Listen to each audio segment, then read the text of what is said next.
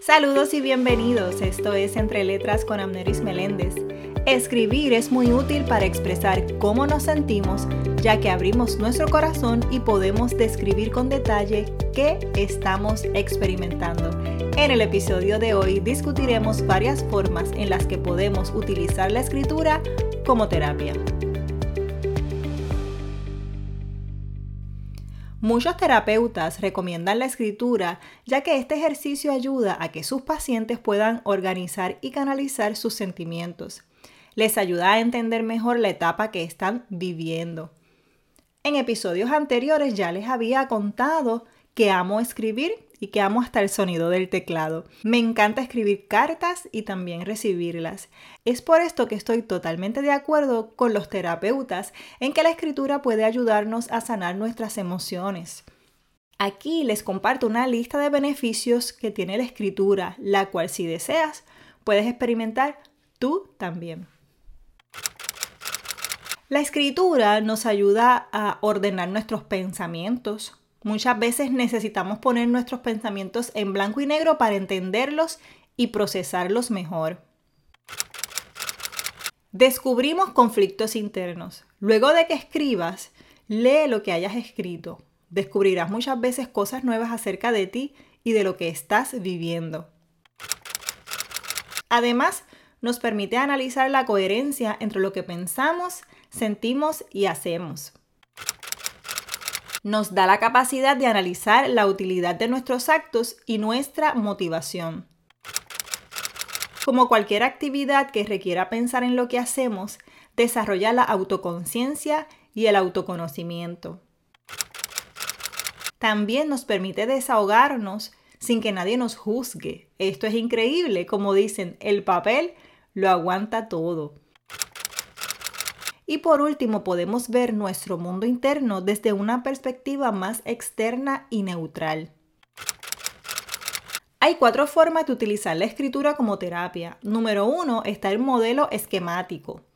Primero debes escribir el suceso que te está preocupando de forma objetiva, es decir, centrándote en lo que pasó y no en lo que pensaste que pasó. Segundo, escribe lo que piensas sobre lo que pasó. Y tercero, escribe lo que sientes al pensar en eso que sucedió. Y finalmente, explica qué consecuencias trae para ti este suceso y qué piensas hacer al respecto. El número dos es el modelo para comunicarnos con los demás. Este modelo es muy útil para cuando no sabes cómo decirle a alguien algo. Es un modelo propuesto por Alan y Barbara Pease para comunicarnos mejor con los demás de cara a dar malas noticias o expresar cosas que nos molestan. El número 3 es el modelo de la tercera persona. Precisamente consiste en expresarte en tercera persona sobre un problema o una cosa. También puedes probar la técnica de escribir un consejo o una solución positiva acerca de ese problema como si estuvieses aconsejando a alguien sobre eso.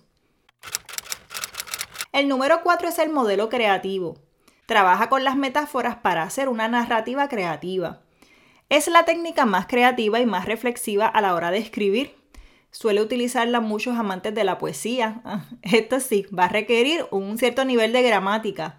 A veces es difícil encontrar símbolos que representen nuestros sentimientos. Estos son solo algunos consejos que encontré investigando sobre el tema.